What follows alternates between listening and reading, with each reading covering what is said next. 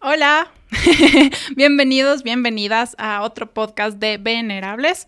Este día vamos a hablar sobre un tema que quizás no es muy divulgado.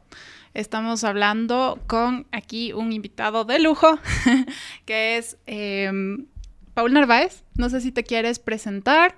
Eh, y bueno, no, mejor primero yo voy a decir de qué vamos a hablar el día de hoy. Vamos a estar hablando del cine em, y de la memoria audiovisual en Ecuador. Ahora sí. Hola Paul, ¿cómo estás? Em, y muchas gracias por la invitación. Yo soy súper fan de BN y creo que es un gran trabajo el que hacen. Y mm, yo trabajo en la Cinemateca Nacional eh, en investigación y también trabajo en un colectivo que se llama el Sindicato Audiovisual y ahí hacemos herramientas de educación pública desde el audiovisual y desde el arte. Entonces en esas estoy. Entonces sí, eh, no sé si la gente se va conectando, también nos... ¡Yay! también ahí nos pueden eh, dejar sus comentarios y sus colaboraciones. Y bueno, comencemos a hablar con, acerca de la cinemateca. ¿Qué hay en esta cinemateca? ¿Cómo se puede ingresar? Eh, ¿Cualquier persona puede hacerlo? Porque creo que muchas personas no, no conocen o no llegan a estas eh, instituciones quizás por el miedo de, no sé, eh, que te piden o es muy difícil o pensar que no van a encontrar ahí ciertos, no sé, ciertos recursos que necesitan. Entonces, coméntanos un poquito de esto.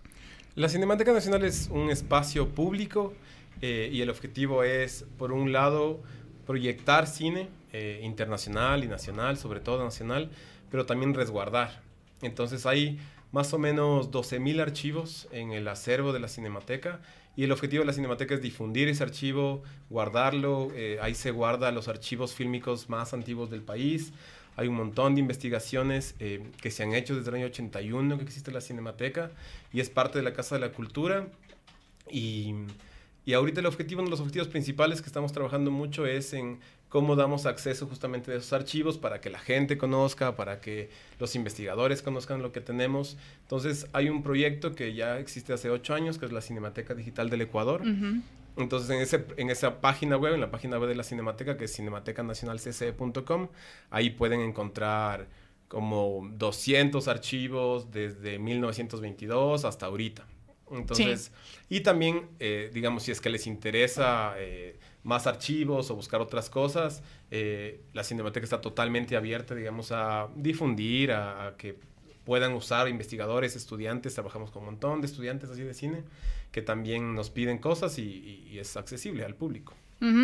Sí, es muy interesante y, justamente eh, hablábamos hace poco sobre esta página que existe y que creo que es bastante, o sea, es amigable con el usuario, uno busca y encuentra, uno busca y están ahí, las cosas te están divididas también cronológicamente por años, eh, así como un dato, yo encontré algo que me sirvió muchísimo para mi tesis de licenciatura, que mm, yo traté, yo analicé acerca de las exposiciones de artes manuales de la Casa de la Cultura y está ahí un, film de ocho minutos de Demetrio Aguilera Malta. Interesante eso también.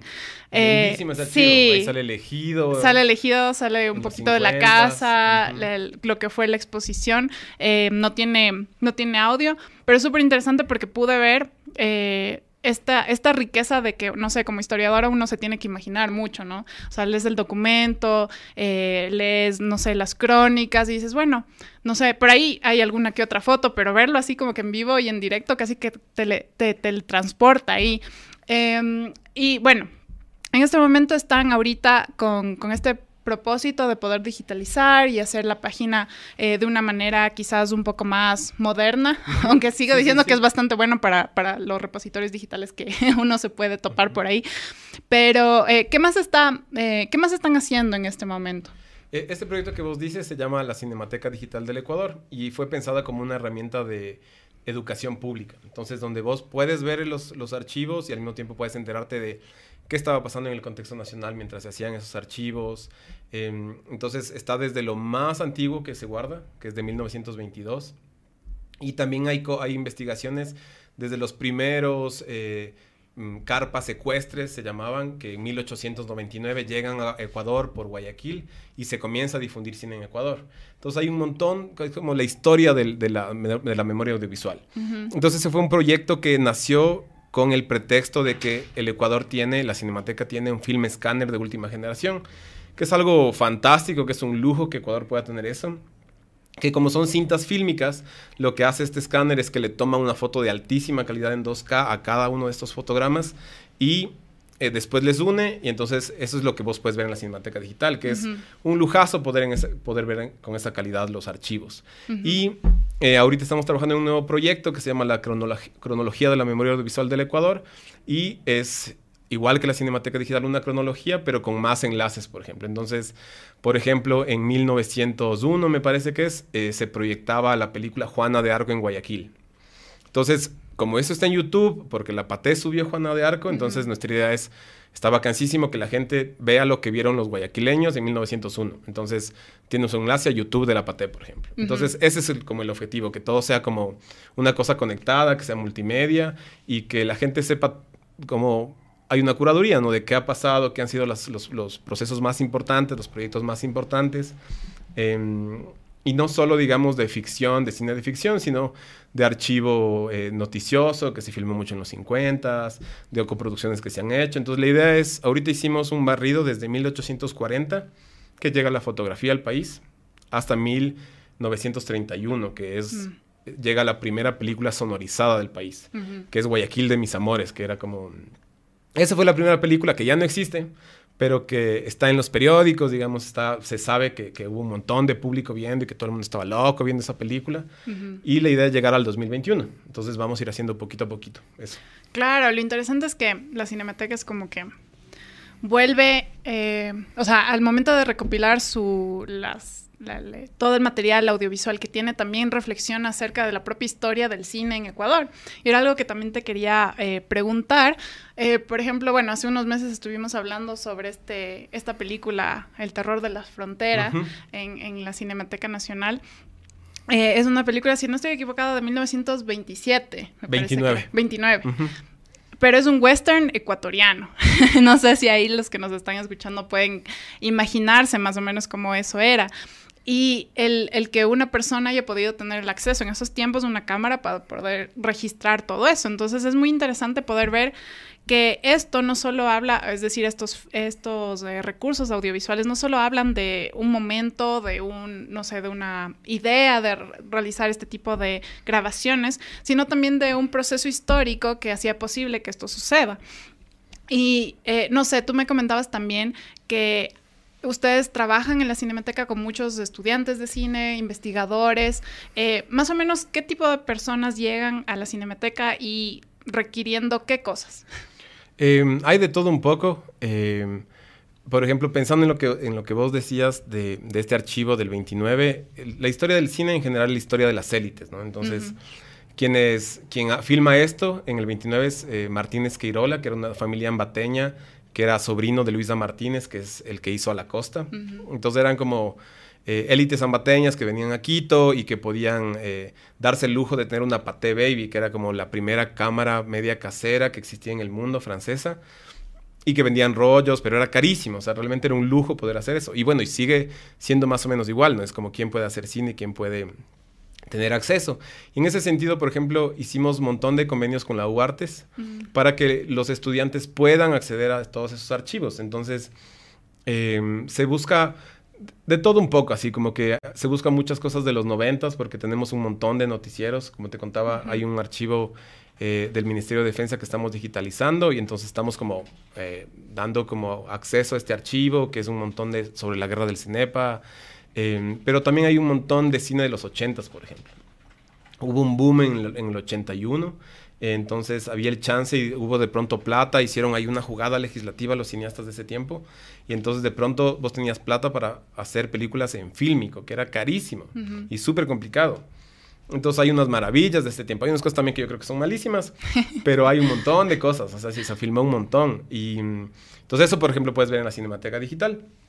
Entonces van por esas cosas también, porque hay chicos, por ejemplo, estudiantes que necesitan graficar eh, mercados, por ejemplo. Entonces hay películas que en los 80 salen mercados, entonces mm. usan, usan así también. Entonces... Claro, sí, yo me acuerdo, ahorita eh, escuchándote recordé, eh, cuando yo estaba en el colegio me mandaron, yo tenía que hacer una una comparación en literatura de la tigra en, la novela y la tigra en la película. Entonces, claro, tocaba ir, fue mi primer acercamiento a la cinemateca y, ir, saber cómo funciona, cómo pides, eh, saber que, que, es posible, porque uno también, no sé, como que quizás no, uno no le educan no sé, en el colegio, a ir a buscar información. O sea, todo le dan, o bueno, máximo el internet, pero no es como que, bueno, anda a una biblioteca, anda a este repositorio, anda a conseguir este tipo de recursos. Y saber que es posible, ¿no? Pero era muy interesante esta película, La Tigra. No me acuerdo ya ni en qué año, pero... Es del 92, creo. Ya después del Camilo Luzuriaga. Camilo Luzuriaga. Ajá, es, es interesante si es que no lo han visto es, vale, vale la pena, creo. sí, es la primera gran el largometraje que hizo el Camilo y después hizo otra que es para mí un peliculón que es Entre Mar y una mujer desnuda. Y antes de ese hizo una película lindísima que es un corto que se llama Chacón Maravilla, que también está en la Cinemateca Digital, se puede ver. es un corto fantástico así de unos niños quiteños que hace el Camilo. Y mm, entonces sí, hay como... Es bacán como lo que como todo el panorama que te da entender la cronología del cine, ¿no? Es como, vos entiendes el cine ecuatoriano, digamos, y es... Y tienes el chance de entender la historia de la política ecuatoriana también. Es, ¿Quién estaba mientras estaba filmando eso? ¿De qué dependía que se filme una cosa o no? Entonces, por ejemplo, Tramontana, que era un, era un, un, guayaquileño que se dedicó a hacer noticieros en los 50 él trabajó con todos y para todos. Trabajó para todos los presidentes. Era muy pano de Camilo Ponce Enríquez, que fue vos sabes bien, el fundador de... PSC. Ajá, Vayan a ver el flashback. Ajá, exacto, exacto. Que todos creen que, que, el Partido Social Cristiano es guayaco, ¿no? Pero era, se inventó dos serranísimos, que era el Camilo Ponce Enríquez y el Sixto Durán Bayén, que eran así más aniñados que qué. Bueno, y el Camilo Ponce, todo el mito es que era un chumadísimo, ¿no? Ah, también. Que era así súper bueno para el trago el man. Entonces, eran estas élites y estaban, el cine era poderosísimo, entonces poca gente podía filmar. Entonces, en los 50 había Tramontana y había Los Cuesta y no había nadie más que filme eso. Entonces, ellos estaban súper aliados al poder. O sea, eh, Tramontana, por ejemplo, supuestamente filmó la masacre eh, del, de, Camilo, del tiempo de Camilo Ponce del 59. Y eso en, la película de Rol 2 del, del, del, Manolo Sarmiento y la Lisandra Rivera, él dice, eh, yo le entregué esas, esas latas, cogí, les entregué esas latas y, y, no sé qué pasaría con esas latas. Y entonces, un tiempo se pensaban que estaba en la cinemateca, pero esos, nosotros tenemos un montón de noticieros de Tramontana, pero eso no está. Claro. Entonces, pero el cine sí te da el chance de ver como todos estos... Eh, Eloy Alfaro hizo, por ejemplo, eh, asociaciones con la empresa Ambos Mundos, que era la primera empresa de cine de Ecuador, y después ya le mataron y ahí se, se les acabó como el, el negocio. Pero después de ambos mundos eh, se alía a Tamayo, que fue como el último gobierno plutocrático, que eran estos como mafiosos liberales aliados con la banca. Vayan a ver el flashback. También hay de la plutocracia, de todo. la plutocracia es, como importantísimo, ¿cachas? Porque ahorita estamos en plena plutocracia, o sea, ahorita más que nunca es como Estado y banca ahí. Y eso han pasado 100 años y seguimos en la plutocracia. Entonces, ver un archivo del 22, por ejemplo, que hay es un archivo maravilloso que vamos a lanzar el 24 de mayo eh, de la Cinemateca. Es un archivo que se encontró en la, en la Embajada de Francia, eh, que es justamente de ambos mundos, que era esta empresa. Y se le ve a Tamayo moviéndose, digamos, es como el primer presidente en movimiento filmado. Claro, ve, ese tiempo. Ajá, y se ve la inauguración, por, ponte del ejido, o se ve la inauguración del, antes era una quebrada, la 24 de mayo, y fue el boom, o sea, hicieron estas obras. Entonces también puedes ver cómo se inventaron la ciudad de Quito y cómo cinco meses después de que Tamayo estaba en esta cosa que le estaban haciendo como toda la laraca y los desfiles y toda esta cosa. Cinco meses después fue la matanza de los obreros. Entonces, ese es como el chiste de esto, ¿no? Es como cómo vemos un archivo y con qué ojos vemos el archivo para poder analizar la historia del Ecuador. Y cómo, como te digo, es la historia del cine es la historia de las élites. Y eso es bien interesante para pensar cómo se ha construido este país. ¿Quién, puede, quién cuenta la historia, ¿no? ¿Quién decide quiénes son los buenos y quiénes son los malos. Totalmente, totalmente. Y también saber que hay eh, en los archivos hay estas carencias, estos silencios. Eh, obviamente, o sea, está muy está clarísimo en, el cine porque solo ciertas personas pueden hablar y desde qué perspectivas, desde qué posiciones. Eh, pero, por ejemplo, también cosas que quizás nunca llegaron al archivo, que se perdieron o que la familia lo tenía. por ejemplo, mencionas a los Cuesta, que son de Cuenca. y también en mi, en mi investigación, en cambio, para tesis de maestría, le escribí a Paul porque yo necesitaba algo que, que, me encontré, que, o sea, me encontré el contrato en el que la Casa de la Cultura contrataba a Agustín Cuesta, que fue como el cineasta ecuatoriano en los años 60 y le encargaban que haga una filmación acerca del aniversario número 20 de la Casa de la Cultura. Y yo así como que, bueno, ¿dónde está? Cinemateca. No estaba por años, por, personas, no lo encontraba. Y luego veo que, estaban en justo un proceso de digitalización de los, de los, bueno, de, todo el, archivo fílmico de Cuesta. Pero lamentablemente no estaba ese. Claro, ese no estaba.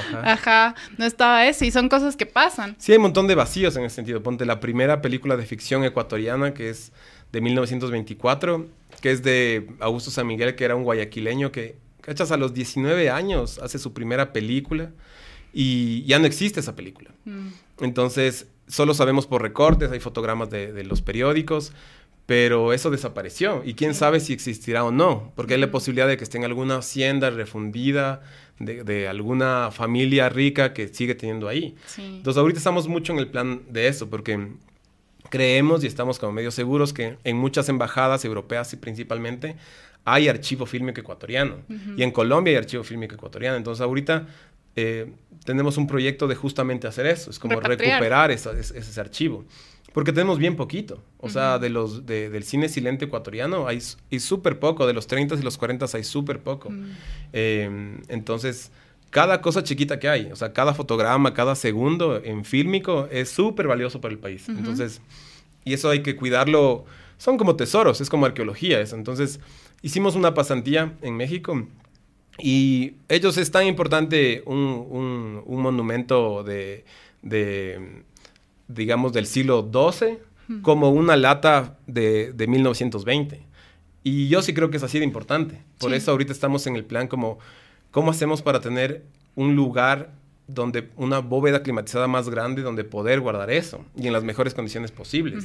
Entonces, esa sí es una, lucha en la que estamos, es cómo hacemos para tener más espacio para que todas estas latas que seguro están aquí en el Ecuador, en un montón de haciendas, o que hay gente que no tiene ni idea, que está en el armario, eh, y que, por ejemplo, en la costa desaparecen de una esas cosas, porque ese archivo está vivo, es como es químico. y el calor, las condiciones. en la sierra aguanta más, pero Tramontana se perdió como el 50% de eso. Y es así, perder eso fue, ya, se jodió. Se fue para siempre. Sí. Claro. Y, por ejemplo, ahora que mencionas esto, si alguna persona tiene algún particular, se encuentra con algo y dice, ah, bueno, esto, ¿puede donar a la cinemateca? ¿Cómo sería el proceso? Por ejemplo, lo más sencillo es nosotros estamos en redes, estamos en Instagram y en Facebook, entonces si ustedes ven ahí una lata extraña donde hay cinta eh, que es, puede ser de 35 milímetros, de 16 milímetros, que es más gruesa o más delgada, digamos, es eso básicamente.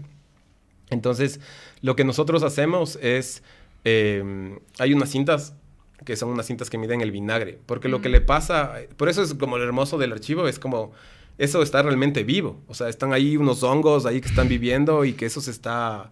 Eh, por eso lo que hacen los restauradores en la cinemateca es cada año darle la vuelta, por ejemplo, porque eso se pega, como esos hongos están todo el tiempo moviéndose, entonces le da un tratamiento, se le cuida un montón y después se digitaliza. Entonces lo que la gente puede hacer si tienen esas latas es comunicarse con la cinemateca, está en Facebook, está en Instagram, eh, también estamos en YouTube. Entonces pueden comunicarse con nosotros y lo que nosotros hacemos es eh, catalogar eso, eh, limpiarlo y digitalizarlo. Y después se resguarda en una bóveda climatizada porque es justo lo complicado de estos, de, los archivos es que necesitan una temperatura. Y no solo los fílmicos, por ejemplo, hay cassettes Zoomatics, que era como el formato profesional en los 80s. Entonces, todo formato análogo. Que es como los cassettes normales, no los cassettes. Pero entonces esta cinta, eh, igual lo, que pasa, lo que dicen los expertos y las expertas es que en 10 años eso va a desaparecer. Entonces nosotros ahorita tenemos una premura de digitalizar los Zoomatics, los VHS y los Betamax, porque en 10 años eso va... Claro, chao. y, ni que hablar quizás de, perdón, de, mm, de, que ya se van quedando las máquinas en las cuales se puede reproducir. Entonces justamente un llamado quizás a la ciudadanía, no mentira, un llamado a quien nos puede escuchar, sí, a que bueno, si es que se encuentran con estas cosas, probablemente no va a ser de uso para ustedes, eh, o sea, puede que quizás hasta lo puedan donar y si tiene alguna historia de su familia, hasta lo puedan cambiar de formato y ahí sí poderlo ver, que es el propósito de, esto, ¿no? Que se preserve, pero que también que, em, es decir, o sea, preservar la memoria no es solo que esté guardada, sino que se pueda conocer, se pueda acceder a ella. Entonces, sí, o sea, no, no la vayan a vender, no la vayan a, no sé, porque he visto cosas. Claro. Ajá. Porque ponte vos dices Camilo Ponce, ¿no? El archivo de Camilo Ponce es importantísimo, pero imagínate que vos estás en el 2105 en Quito y ves una fiesta familiar de 1998. Va a ser fantástico poder tener eso. Entonces, los archivos familiares también son importantes. Entonces ahí es como es memoria a la final, ¿no? Es como lo que, lo que queda vivo y lo que queda impregnado. Sí, de la cotidianidad también, que son estudios interesantes. Y bueno, pasando un poquito eh, de tema, quizás... Ah, ¿tenemos algo? O sea, no, aquí hay preguntas, hay varias preguntas. ¿Ya? Por ejemplo, hay una que llegaron de cabeza, ¿no? Ni bien empezó el podcast diciendo, ¿hay cine ecuatoriano? Primera cosa. Aparte de Chufe TV, que es como que... ah. Esa es la, como la primera pregunta que hicieron de cajón. Y la segunda, que a mí me pareció súper interesante, es el hecho de que si hay películas cómicas viejas, que no sea también el señor Evaristo y todo eso, de aquí en el Ecuador. Eh, respondiendo a lo primero, de ley y cine ecuatoriano se está haciendo, todo el tiempo se está haciendo, sino que le fue mal los últimos años. Eh, y yo creo que ahí fue una cosa de guiones, porque técnicamente ya se hacen cosas buenísimas. Em, pero hubo como esto después de qué tan lejos, que fue el boom. Eran como, creo que hubieron como 300 mil espectadores, que era rarísimo para una película ecuatoriana. Y mm, le fue súper bien también a Roll 2, eh, le fue súper bien a Con mi corazón en Jambo de la María Fernanda Restrepo. Y después hubo como un bajón. Entonces, por eso creo que por ahí va la pregunta, ¿no? Pero, por ejemplo, ahorita se acaba de estrenar Sumergible, por ejemplo, del Alfredo León, me parece que es que ha sido un relajo porque se suspendieron las salas y eso, pero se está haciendo cine ecuatoriano. Hay gente que está haciendo documentales, hay la escuela de, cine de la U Artes, que es un proyecto chévere porque a la final, ¿quién puede estudiar cine? O sea, ¿cuánto cuesta estudiar en la UDLA? ¿Cuánto cuesta estudiar en la San Pancho? ¿Cuánto cuesta estudiar en el INCINE? Entonces, en la U Artes, entonces yo creo que yo ahí tengo fe en, eso del cine ecuatoriano, que va a haber mejor cine ecuatoriano, hay gente que está haciendo. El problema es que sí se necesita plata para hacer cine en ciertas condiciones, ¿no? Porque el cine a la final es un trabajo colectivo. Entonces es como hacer lo que ustedes están haciendo, a la final es, son un montón de gente, o sea, solito no haces nada. Entonces ese es, es, como el problema. Eh, pero sí se está haciendo, se están haciendo, se están haciendo, los estudiantes están haciendo cosas chéveres, hay buenos documentales, los de la UART están haciendo cosas chéveres, siempre hay cosas que se están haciendo, ¿no? Ahora que no sean mainstream y que... Y también hay esta nota de que todo el mundo quiere estar en Netflix y a mí me parece eso perversísimo. Em, pero sí creo que, que y ahorita hay canales que nunca hubieron. O sea, ahorita realmente puedes... También es, jodido porque el espectro se amplió, entonces es como la competencia abismal, ¿no? Pero yo creo que sí hay de ley, hay cine ecuatoriano y se están haciendo cosas. Los EDOC es una muestra de que hay cine ecuatoriano. O sea, hay el Festival EDOC y todos los años hay documentales y hay grandes documentales. Hay cosas súper chéveres que se están haciendo. Y de comedia, justo un amigo que quiere hacer stand-up, que está ahí, quiere hacer stand-up él. Y dice, oye, ¿qué películas así como de comedia ecuatorianas y sí nos quedamos pensando y era como, ahí está de Dos para el Camino, que es Don Evaristo. que es 1981 y fue hecha por Jaime Cuesta. Pero eso fue el boom de los boom, esa película. Cuando salió fueron millones, o sea, no sé si millones, pero miles de espectadores. Mm. Y yo creo que es una película media floja y a mí no me da mucha gracia. Pero se hizo muy poco de eso, de comedia y poquísimo. Se ha hecho mm. muy poca comedia. Claro. Creo que en el siglo XXI se ha hecho un poco más, pero no hay mucho, hay poquísimo de comedia en realidad. O sea, Enchufe TV. ya, en... De, ese, formato de comedia. Claro, y algo que te iba a preguntar, ¿hay fomento para hacer cine? Ahorita estaba jodido porque mm, desapareció, primero había el Cine Cine que se creó en el 2006, después el Cine Cine se convirtió en el ICA y ahorita se creó el IFAIC, que es así como así como todo ahí mismo, entonces están todas las artes ahí, que fue una lucha fuerte de los cineastas desde los 70s. Y toda esa lucha sí se, se complicó. Y ahorita hay fondos, por ejemplo. Entonces, se han hecho un montón de cosas con esos fondos. O sea, un montón de cineastas lograron hacer desde el 2006 cosas que no se hubiera hecho si no había esos fondos, porque a la final te lograban dar 40 mil dólares para hacer películas. Entonces, sí, sí se podía hacer cosas. Y ahorita el IFAIC sí tiene fondos, pero ahorita ya están como más disgregados, ya no es específicamente para el cine. Mm. Entonces hay una crisis. Ahorita los colombianos están en una crisis bestial porque les quieren quitar todos los fondos. Que ellos tenían un modelo fantástico que por cada entrada le, te quitaban, digamos, al, un no sé qué porcentaje. De, entrada de cine normal. Normal, así comercial. Ah. Entonces, o sea, sí, los argentinos han hecho así también. O sea, entonces esa es una cosa impresionante. Imagínate que vos tengas un fondo fijo de ley para hacer cine. Que en cambio aquí el CNCINE, el ICA era como a voluntad. Había a veces un millón, había a veces medio millón, que es una tontería eso, porque así no sostienes procesos. Claro. Entonces, ahí hay toda una bronca también sobre eso de que... Eh, ah, les dan plata a estos aniñados, estos aniñados para que hagan sus historias chimbas sobre la pelusa del pupo y quién soy, a dónde voy.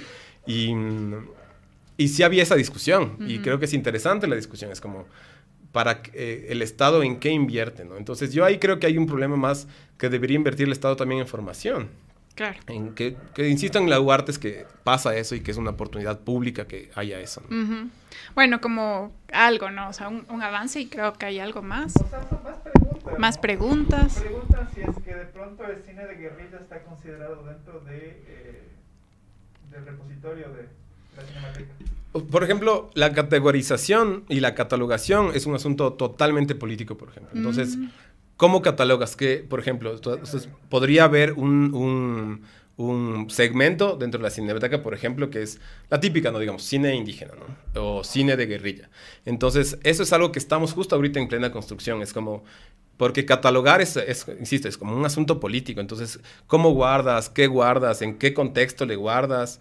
Entonces, de ley entra eso. Entonces, ahorita justo la cronología es toda una responsabilidad así, porque es qué decides que es parte de la cinemateca y qué no, por ejemplo. O sea, o qué sí se publica y qué no.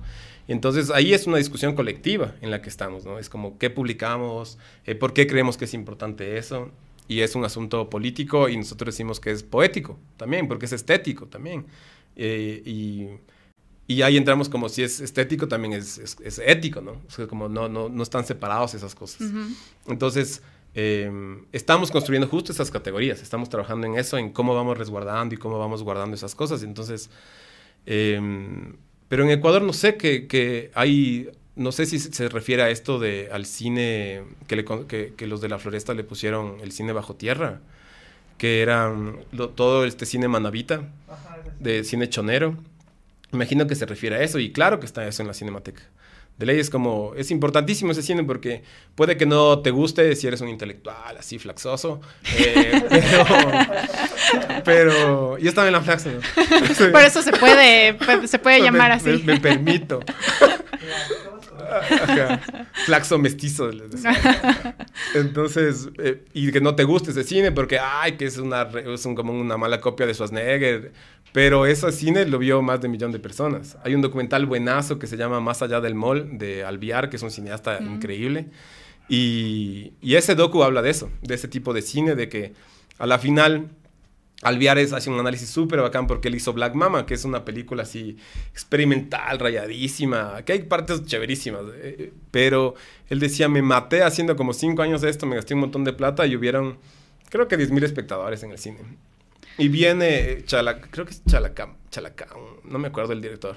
Pero bueno, es un director eh, chonero y hace su película y logra un millón de espectadores. Mm. Que no recibió él, lógicamente, eso, ¿no? Eh, esa plata, porque era todo pirata. Y secuestro al presidente, pues. Que es con Lucio Gutiérrez actuando, creo. No, no le he visto a Lucio Gutiérrez ahí. Ay, Lucio Gutiérrez actuó, no. actúa, actúa, actúa con, con Chalacamaes, me parece que es, el, es director. el director, ajá. Tal vez me estoy equivocando de ley. Pero bueno, él... él... No, no, no, yo no me he visto, eh, no me he visto, no he visto. Pero el, eh, Los Sicarios Manavitas es el boom. O sea, Los Sicarios Manavitas es un referente del siglo XXI del cine nacional.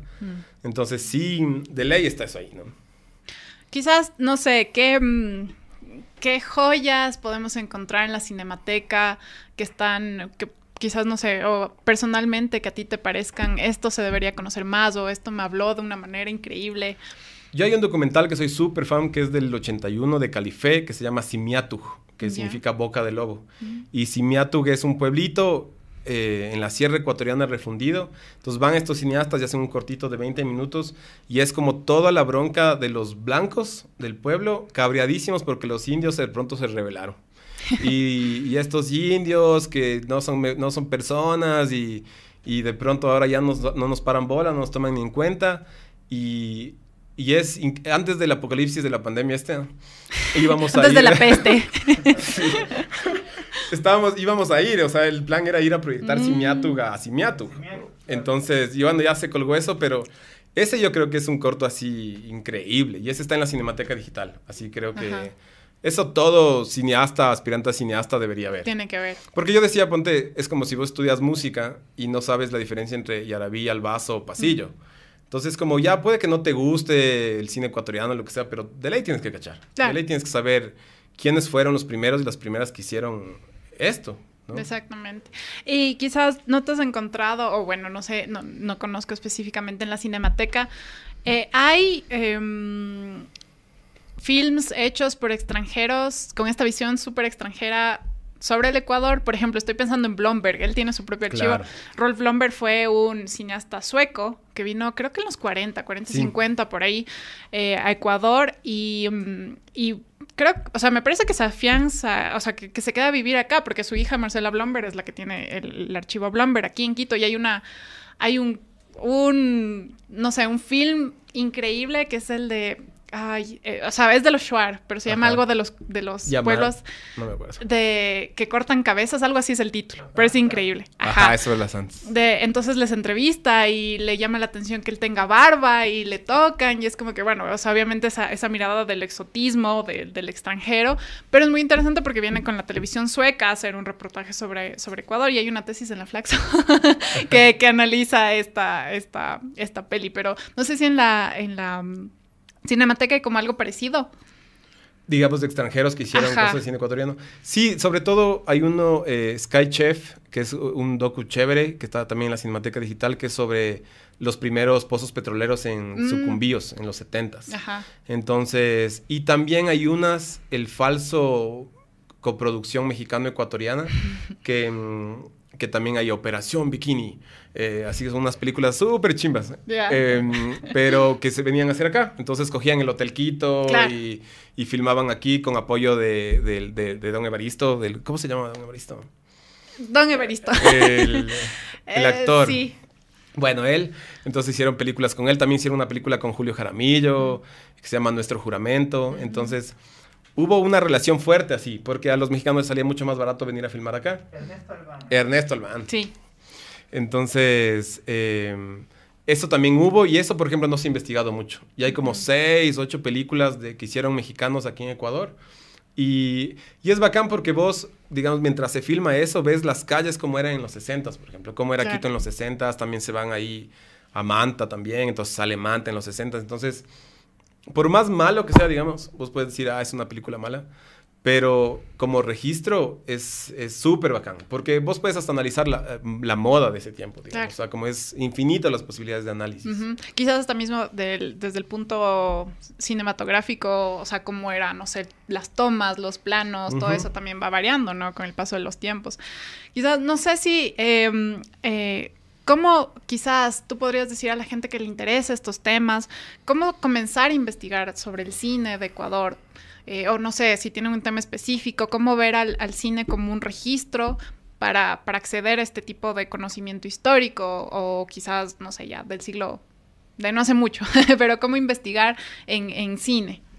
O sea, yo, o sea, hay gente que ha hecho, la Vilma Granda, que fue directora de la Cinemateca, ella fue de las que más hizo, ella hizo una cronología. Sí. Entonces ella ha sido como la que más ha trabajado eso. Pero también está la Gabriela Alemán, está el Cristian León, o sea, hay gente, Paola de la Vega también hizo una investigación súper chévere.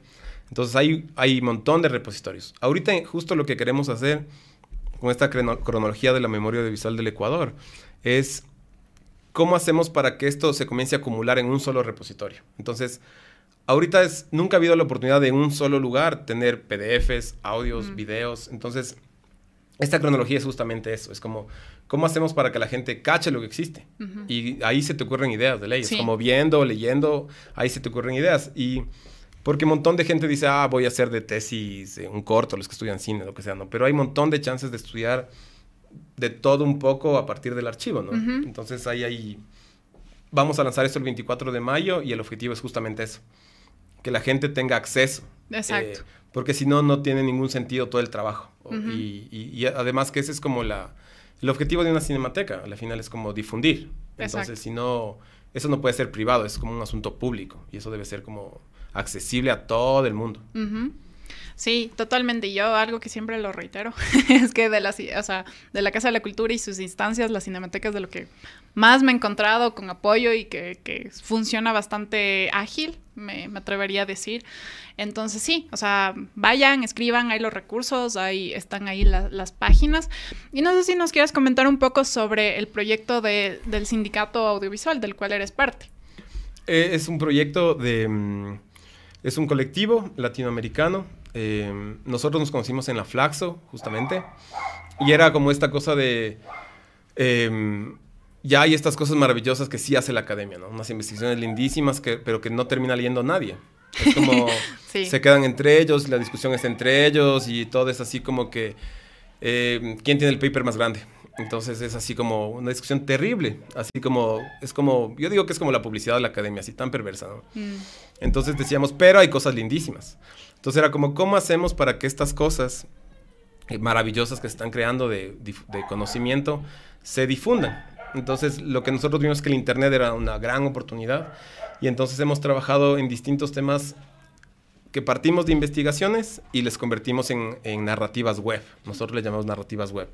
Entonces, está aliada como, pensamos mucho como, ¿qué es esto de cómo el ser humano conoce? Entonces, el ser humano conoce como mejor, el, adquiere mejor el conocimiento como con senderos de información. Entonces, si vos primero te leen un poema y después te muestran un video y después te leen algo, el, cerebro, el cerebro funciona mejor y conoce mejor. Y el Internet es una herramienta fantástica para eso. Entonces, trabajamos mucho como pensando en herramientas de educación pública, herramientas de, de, salud pública, y entonces hemos trabajado distintos temas. Y hacemos muchos documentales, cosas audiovisuales, pero siempre como también muy anclados como en el arte y en la antropología visual. Sí. Ese es como, desde ahí lo pensamos mucho. Sí, justamente eh, creo que tu eh, documental, El reloj de Velasco Ibarra, eh, es súper interesante, vayan a verlo, está en YouTube, eh, pero quizás si nos puedes comentar un poquito para que se queden con, las ganas de, verlo, porque es narrado desde una perspectiva muy diferente, ¿no? Sí, esa es la historia em, de un carterista eh, quiteño que supuestamente le robó a Velasco Ibarra. Entonces, em, él es mi bisabuelo, entonces la idea era averiguar sobre, sobre la memoria de él, qué se acordaban de él, y cómo, digamos, estas pequeñas historias, que son familiares, súper íntimas, a la final están dentro de unas historias más grandes, ¿no? Son como el Estado y Velasco Ibarra y Camilo Ponce Enríquez, porque también supuestamente le robó a Camilo Ponce. Entonces, era todo un mito familiar, digamos, ¿no? Entonces, eh, y también sobre lo que se oculta, ¿no? Porque eh, también para, era como ser el hijo, el nieto, el bisnieto de un carterista, era así como complicado, digamos, ¿no? Es como éticamente, qué sé yo. Pero para mí era como una necesidad de decir, esta es la realidad, esto, así como así son, así son las cosas, yo nací gracias a eso. Y, y entonces em, era como una investigación sobre la memoria y sobre la familia también y sobre eh, estas pequeñas familias que a la final terminan, las decisiones estatales terminan jodiendo a, a las familias. Básicamente es eso, ¿no? Es como el Estado y la familia. Sí, sí, sí, totalmente. Y quizás volviendo a la, a la, pregunta que te hacía antes, cómo comenzar a investigar, tú lo hiciste desde una manera muy íntima, o sea, volviste a tu, a tu núcleo y desde ahí con una, no sé, con una pregunta de cómo habrá sido, cómo, cómo fue el contexto en este tiempo, lograste crear esta, esta narrativa muy interesante que está en YouTube. vayan, vayan a verlo. Em, y sí, me parece, me parece súper valioso este tipo de iniciativas. Eh, tú también utilizas, algo que me llama mucho la atención en, en este documental, utilizas eh, videos de Quito en, en, los 60, en, que está en la Universidad de Pensilvania. Ajá. ¿Cómo, también, quizás, no sé, te encuentras con algo así fabuloso en el extranjero? ¿Cómo tuviste el acceso a, a este tipo Eso estaba en YouTube colgado, es el archivo de Watson Kinder, que era un gringo que viajó por todo el mundo filmando y grabó a colores los 40, el 49 específicamente. Mm. Entonces era, es un archivo maravilloso que está en YouTube. Tú mm. pones Watson Kintner Ecuador y hay como dos horas de Santo Domingo, de Guayaquil, así como es maravilloso. ¿Cómo se llama? Watson. Watson. Y con K, Kintner. Kintner. Ajá, y pon Ecuador y te sale dos horas de videos de eso. Y eso está en Pensilvania, esa es parte de eso que queremos recuperar. Y lo que hice fue pedir acceso. Es como pedir que poder usar. Ajá. Eso fue como lo que, el trámite. Mm. Entonces, y... ajá, y ellos, digamos, te dan acceso a, poder usarlo. Pero también me parece que es interesante lo del archivo porque viste que hay esta necesidad de los documentalistas o los, cineastas de filmar y de... Depende del tema, ¿no? Pero hay un montón de cosas ya filmadas. Entonces, o sea, imagínate vos, si usas archivo, te ahorras un montón de plata. O sea, depende de la historia que quieras contar, lógicamente, ¿no? Pero hay un montón de posibilidades de contar con el archivo, historias, o sea, hay muchas historias por contar desde ahí. Y es mucho más barato porque está ahí, el archivo está claro, está ahí, son archivos familiares. ¿Tenemos algo? Pregunta. ¿Qué pasa con los dibujos animados ecuatorianos? Hay uno que es loquísimo, eh, que es, eh, está en la Cinemateca Digital, que es, es como de los 40 eh, que son unos dibujos animados de publicitarios. Entonces, como, mm. es, es, de unos... Es, creo que es, unos, es chorizo, venden como chorizo y entonces está así un stop motion bien chimbo, bien chimbo. Es un stop motion así. Súper artesanal. No me acuerdo cómo se llama. Está como en las... Entran a la Cinemateca Digital. Ahí está. Eso se hizo en los 40. Es como los primeros eh, dibujos animados que hay. Y para publicidad se hicieron dibujos animados. Ustedes no sé si se acuerdan este de, de Fruit, de la cola había una cola que se llamaba Fruit y había un brasileño que decía, y las mujeres también.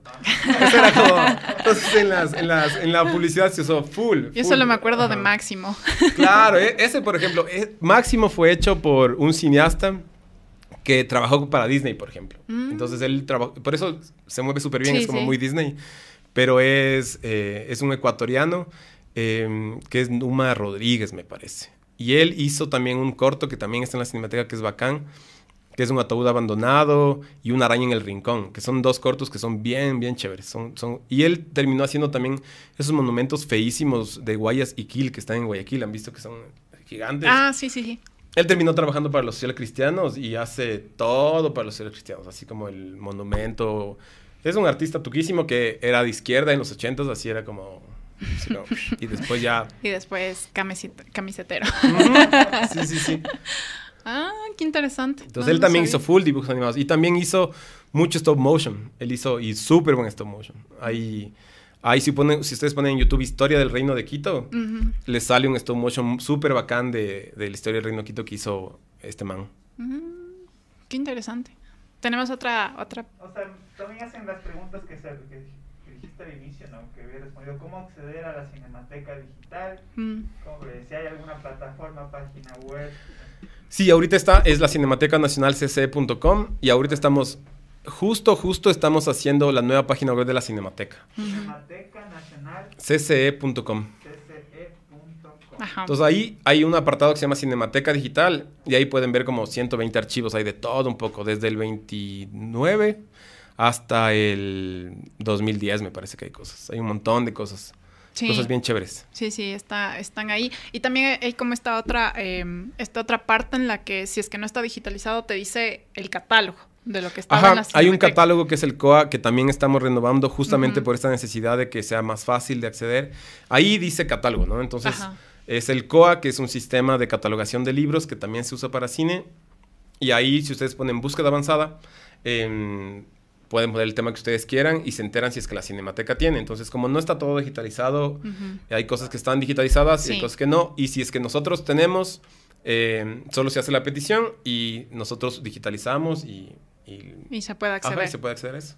Sí, sí, les digo de recomendación, si es posible, porque créanme que en, las trajines de ir a, no sé, archivos y a repositorios, uno siempre se encuentra con que no, que la burocracia... Y es, una pena eso, es así, es una pena y, pasa con todos los archivos del país. Entonces se pierden cosas, eh, depende de quién llega, cambia de administración, se administra de otra forma, entonces, porque no hay políticas claras de archivo. Exacto. Y hay un montón de problemas. Por ejemplo, hay este edificio donde está la Carta de Jamaica y está un montón de películas, el Aranjuez.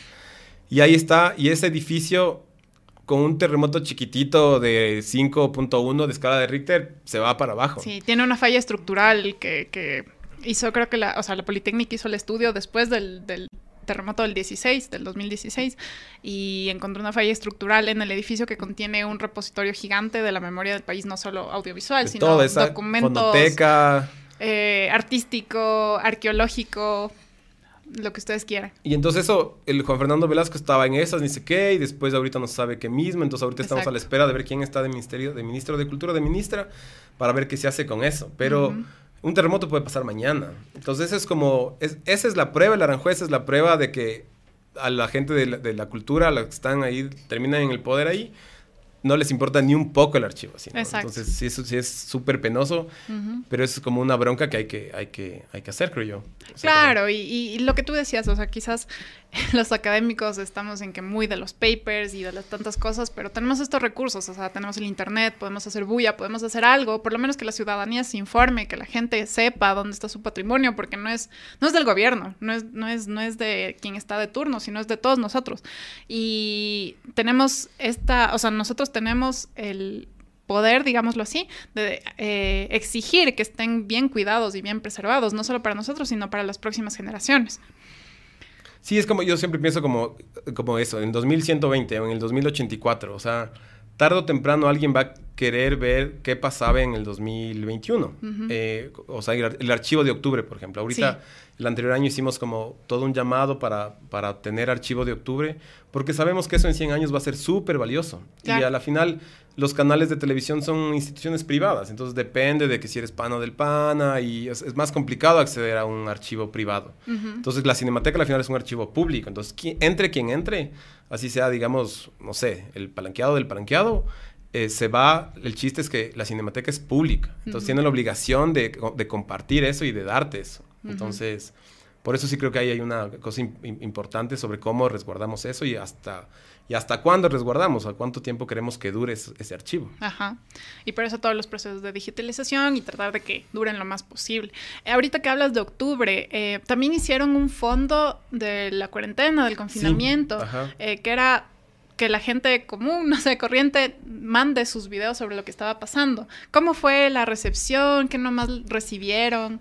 Ese, ese es, un, es un proyecto, en la Cinemateca Nacional somos 11. Entonces, eh, es un proyecto que dirigió el Diego Coral, que es el director, y que estuvo con el, eh, Fabián Seferino. Él estuvo a cargo de eso y, y hubieron cosas raras. el, Fabo me enseñó ciertas cosas, entonces había cosas como bien video, video arte, mm. Eh, había de todo un poco, así como la sala, 10 minutos de sala, y vacío y silencio, o un montón de bulla afuera, eh, mm. performance, porque eso como ya, no sé, al, mes ya estaba uno volviéndose loco. Entonces como que hubo de todo un poco. Entonces el plan es justamente, así como repito mucho esto, pero en, esta cronología es publicar esas cositas y, que estén accesibles, ¿no? Eso. Sí. Eh, ¿No recibieron cosas raras, indebidas? No, no, que yo sepa, ¿no? Pero el pavo, se vio todo eso, entonces él debe saber. No, me recordaba porque aquí, en, justo en la cuarentena, bueno, salió una canción de una banda que me gustaba y luego, o sea, eh, con esta canción quiso hacer como el video más largo, el video musical más largo del mundo. Y pedí a los fans que manden un video de ellos, o sea, de bailando, haciendo cualquier cosa. Pero claro, o sea, luego les hicieron una entrevista. Y, a ver, primero este video estuve en live stream en YouTube como por tres meses, creo, y sacó el récord Guinness del video musical más largo y les preguntaban como que, o sea, pero ustedes tuvieron que monitorear porque no creo que alguien les mandaba y de una lo subían a YouTube. Claro. Y decía como que sí, teníamos que monitorear de vez en cuando porque sí hubo una que otra cosa, pero en general los fans se portaron bien, entonces por eso recordé. O sea, sí es un asunto curatorial, o sea, sí hay un asunto curatorial de ley. Es como qué se sube y en qué tiempo se sube, entonces sí, sí hay un y pero para eso, por ejemplo, para la Cinemateca Digital, para decidir qué se subía, lo que hicimos fue trabajar con la Gabriela Alemán, con el Cristian León, con la Vilma Granda, con la María Belén Moncayo, porque era gente que conoce. Y entonces había una discusión colectiva para ver qué se subía y qué no. Que no sea la decisión de, de una persona. del dueño de las llaves que dice, ah, esto es, este es mi pana, entonces este archivo va de ley. Y respecto a octubre, ¿fue similar? Sí, sí hubo bastantes cosas, eh, llegaron un montón de cosas y se intentaron alianzas también con gente que estuvo, eh, que grabó mucho. Eh, por ejemplo, la Salesiana hizo un montón de cosas. Ellos grabaron todo el tiempo, estuvieron grabando, grabando, grabando. Entonces también se tiene ese archivo y hay de todo un poco. hay de todo, de todo un poco ahí, así como de gente particular, de universidades. Mm, qué interesante, muy interesante. No sé si tenemos alguna pregunta o vamos cerrando. Eh, nos dicen, o sea, sobre temas de anime ecuatoriano, si es que hay una en la cinemateca, más que caricatura anime, preguntan eso, preguntan eh, dibujos animados. Ah, el tema de que están enojados porque no se apoya al cine ecuatoriano. Ah. Y por el tema también de la gente, la gente tampoco consume cine ecuatoriano. Están acostumbrados mucho al cine gringo. Sí, claro, ese es un liazo, eso del... Es que y creo que es un asunto narrativo. Es como si te acostumbran a ponerte 20 cuadros por segundo de gente pegándose. Si es que te ponen un plano así quietito de dos minutos, no lo vas a lograr. Entonces, eso es una cuestión de, de que yo siempre pienso como... Imagínate que estás en la escuela y en el colegio y desde guagua te ponen una vez a la semana una película y una obra de danza y una obra de teatro. Vas a llegar a los 18 sin que te moleste no ver solo Marvel. O sea, así que puedas ver otro ritmo, porque sí es una cuestión de ritmo, ¿no? Entonces, eh, creo que tiene que ver mucho con eso, así como que no estamos acostumbrados a cosas que sean fáciles y que son estas narrativas que a la final es como, es como, sí, como todo rápido, ¿no? Súper veloz, es como Netflix, digo yo. A pesar de que hay cosas chéveres en Netflix y todo eso, Pero es como puras... Pero de fácil consumo, quizás, digámosle así. Que no hay un reto para el espectador. O sea, no, hay, no le estás retando. Solo lo, vos lo que quieres como, como cineasta, creo yo, es lo que quieren es como que, que sea rápido, de rápido consumo. Entonces no hay una reflexión detrás, no hay como... No hay un análisis, creo yo. Una cosa rapidita que ya... Con esto no molesto más. Preguntan si existe cine quichua. O sea, si, ah. quichua en otra, cine en otra lengua. Sí, hay un montón. Ahorita desde el... o sea, un montón de gente que estudió en el INCINE también, jóvenes que estudiaron en el INCINE. Y hay famosísimos del Pollito 1, Pollito 2, pero eso no es, no es en Quicho. Pero en los, nove, en los 90 em, ya se comenzó a hacer cine en Quicho. Entonces sí hay. Eh, hay los de Acapana, que ahorita están haciendo cosas en, Quichua. Em, y, gente de Otavalo y de Cotacachi ha hecho un montón de cosas también. Hay este cineasta que es como icónico, Muenala, él ha hecho un montón de cosas en Quicho. Y él fue de la generación que estudió en Cuba, me parece, mm. junto con la Tania Hermida, el Fernando Mieles, que es lo máximo. Eh, entonces, Muenala ya hizo, ha hecho cine en Quicho. Y, y, sí, sí hay bastantes cosas. O sea, ellos están súper organizados. O sea, hay un montón de cosas que se están haciendo. Yo he visto cosas de películas de terror también que están haciendo. Claro, eso te voy a preguntar como en cuanto a géneros, qué tipo de... Yo ahí he visto que hay como de todo un poco, ¿no? Y también hay gente de la Amazonía está haciendo, que también se juntan con mestizos y se pueden hacer cosas. Pero yo cacho que en los de Imbabura, ellos son los que están haciendo así cosas eh, así fuerte y bien organizados así. Mm, chévere. Muy chévere. Bueno, creo que podemos ir cerrando este, este bello podcast de Venerables. Em, última, una última vez, ¿dónde podemos ver al, sindicato, la cinemateca? Pues la cinemateca pueden ver en cinemateca, cinematecanacionalcce.com. Em, ahí está la página que les, les, cuento que estamos renovando y en dos meses vamos a lanzar la nueva página que sea más accesible en el celular y que sea súper amigable.